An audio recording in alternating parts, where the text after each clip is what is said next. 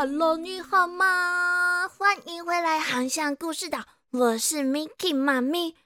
小朋友们呐，你们有没有跟我一样超级期待今天海克利斯的大冒险呢？上个星期我有偷偷告诉你们，海克利斯他要出发到女人国去了。嗯，他到底会在那里？遭遇什么样的困难，又要解开什么样的任务呢？赶快，赶快，抱紧你们的小贝贝，耳朵竖起来，故事马上要开始喽！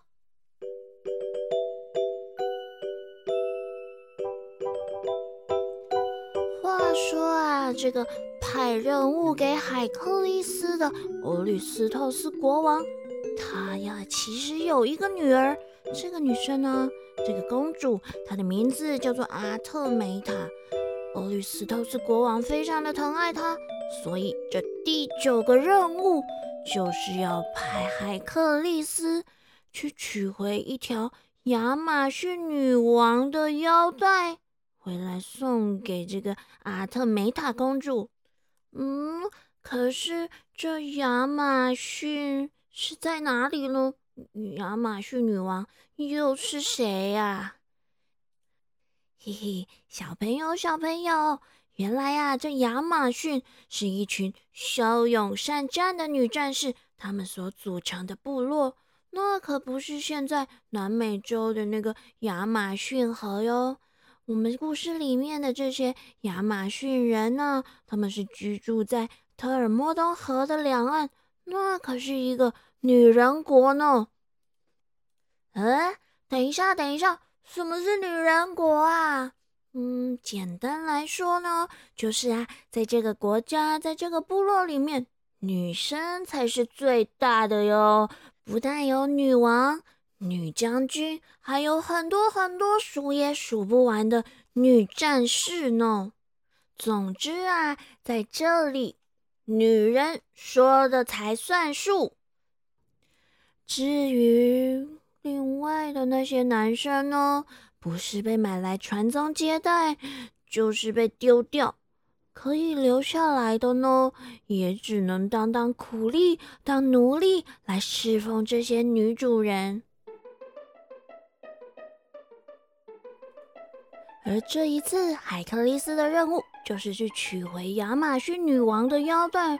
哇，小朋友！你们可千万别听到腰带就觉得，嗯，有什么了不起的？不过就是条腰带嘛。哦，这腰带呢，那可是大有来头的哟，是战神送给亚马逊女王的耶。因为啊，这群亚马逊人呢，他们天生就非常的英勇善战，特别是他们的女王希波吕特啊，更是他们当中的佼佼者。所以，这战神特地送了一条腰带，让它象征女王至高无上的权力。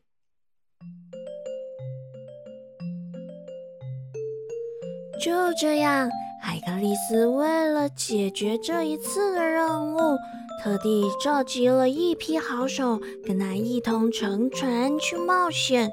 此外呀，他还准备了大量的珍奇异宝。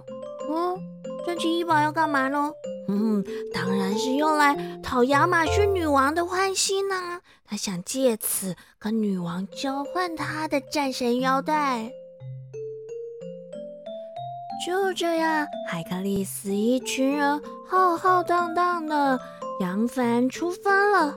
他们在海面上经历了许多的波折，晃啊晃啊晃啊，终于。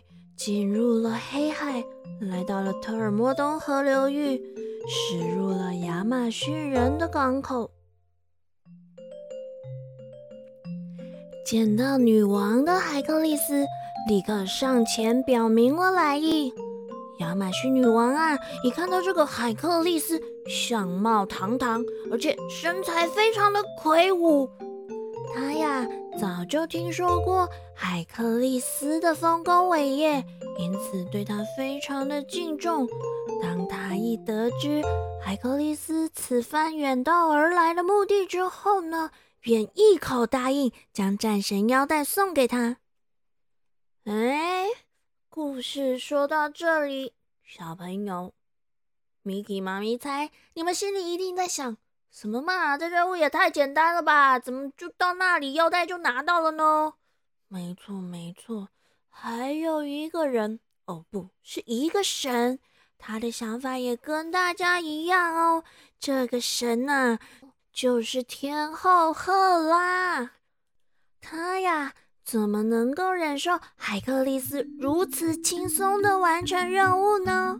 哼，这可恶的海克力斯简直太过分了！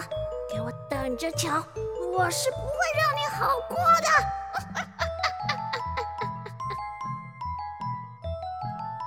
的！于是，天后赫拉便亲自下凡，扮成了一位亚马逊女子，混在人群中。到处散布谣言。哎哎，我告诉你们啊，这什么海克力斯这一群人呐，骗人的，骗人的！他们是想来入侵我们的部落，想要挟持我们的女王啊！哎呀哎呀，不得了啦！我听说啊，这群外地人才不是什么海克力斯呢，他们是一群海盗，是专程来抢劫我们的。就这样，谣言迅速的在亚马逊部落散播开来。被谣言煽动的亚马逊人，愤怒的燃起了熊熊的火把，趁着夜色袭击了城外帐篷里面的海克力斯。虽然事发突然，很多人都受了伤，海克力斯也失去了好几位小队员，但是。小朋友，这可是海克利斯呢！他呀，不但力量超群，武艺更是非凡，怎么可能有一个亚马逊战士是他的对手呢？就这样，双方激战到了黎明时分，胜负终于分晓了。海克力斯的队伍战胜了亚马逊的女战士，而女王希波吕特。也依约献出了他的战神腰带，而且啊，还亲自送他们返回家乡。又一次的，海克力斯成功的解开了他的第九项任务。好啦，小朋友，我们今天的故事要到这里告一段落喽。海克力斯的十二个任务，终于终于要进入最后几个任务了。哇，后面这几个任务。真的很紧张，很刺激耶！大家是不是跟我一样都超级期待的呢？嗯，下个星期别忘了要准时回来收听哦。彩雨藏宝箱，今仔日咱要讲的都是拄只故事内底有讲到的腰带，腰带，嘛会使讲皮带，皮带，腰带甲皮带。就是讲咱的腰带或是皮带，腰带、皮带叫做腰带还是皮带。至于要说系皮带、系腰带的时候，我们不说穿皮带是穿腰带，咱用下这个动词下皮带、下腰带、下皮带。因为咱的皮带甲腰带毋是用穿起的，是用下下，都是用绑上去、绑紧的意思。所以咱来讲下皮带、下皮带，还是下腰带、下腰带，安尼大家拢学会晓啊吼。